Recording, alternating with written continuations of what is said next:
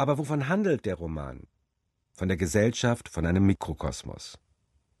Von Mrs. Ramsey, ihrer Familie und ihren Sommergästen, die sich in einem Ferienhaus an der schottischen Westküste einfinden.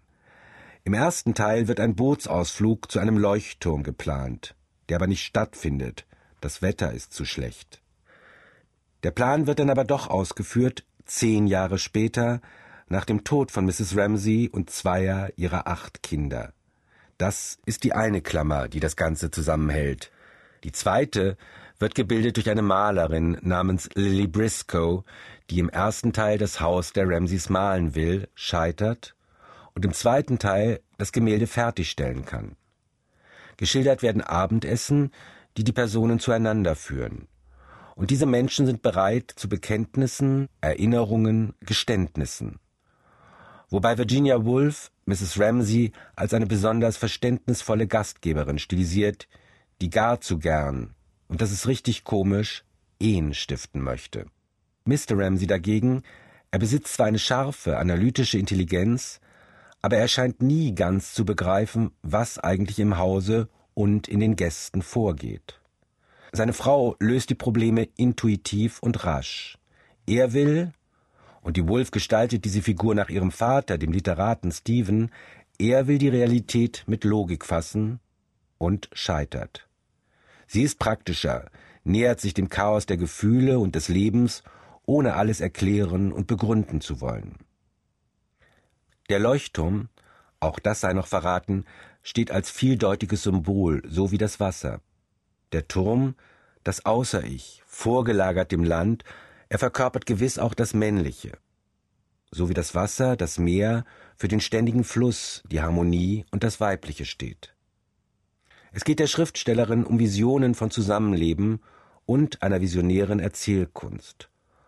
Und es ist Absicht, dass am Ende die Malerin ihr Bild betrachtet, wie wohl Virginia Woolf ihr Werk.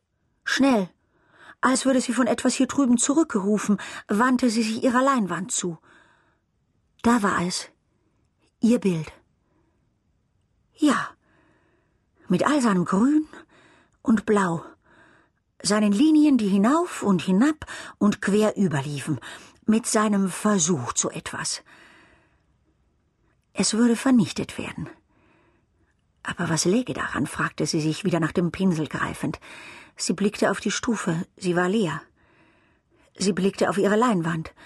Sie war verschwommen mit plötzlicher Gespanntheit, als sähe sie es eine Sekunde lang zum ersten Mal ganz deutlich, zog sie da in der Mitte einen Strich.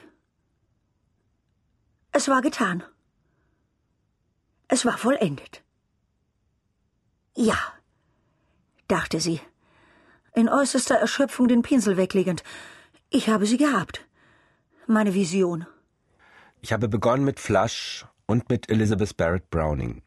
Mit ihr will ich enden, mit einem ihrer Sonette aus dem Portugiesischen, übersetzt von Rainer Maria Rilke. Ich habe jenes gewählt, das mir am meisten zu Virginia Woolf zu passen scheint, zu jener Frau, die sich aus Liebe zu ihrem Mann ertränkte, die Gehör finden wollte für ihre Worte, Sätze und noch einmal das Wort Visionen, die die Literatur erneuert hat und zu Unrecht immer erst nach Joyce, Proust und Kafka genannt wird. Virginia Woolf gehört zu den allerersten Schriftstellern des 20. Jahrhunderts. Und nun das Barrett Browning Gedicht. Ich weiß nicht, ob Flash es noch kennengelernt hat. Ich dank es allen, die mich liebten je in ihrem Herzen mit dem meinen. Dank jedem, der stehen blieb, wenn ihm der Gesang aus meinen Kerkermauern schön schien, eh er über ihn hinaus dem Tagwerk zu oder zum Tempel weiterging.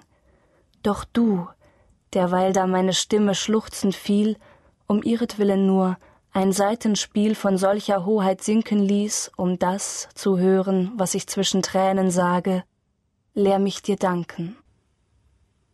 In die fernsten Tage ergösse gern sich meiner Seele Süße, dass sie von dort, was ohne Unterlass vorüberfließt, mit ihrem Dauern grüße.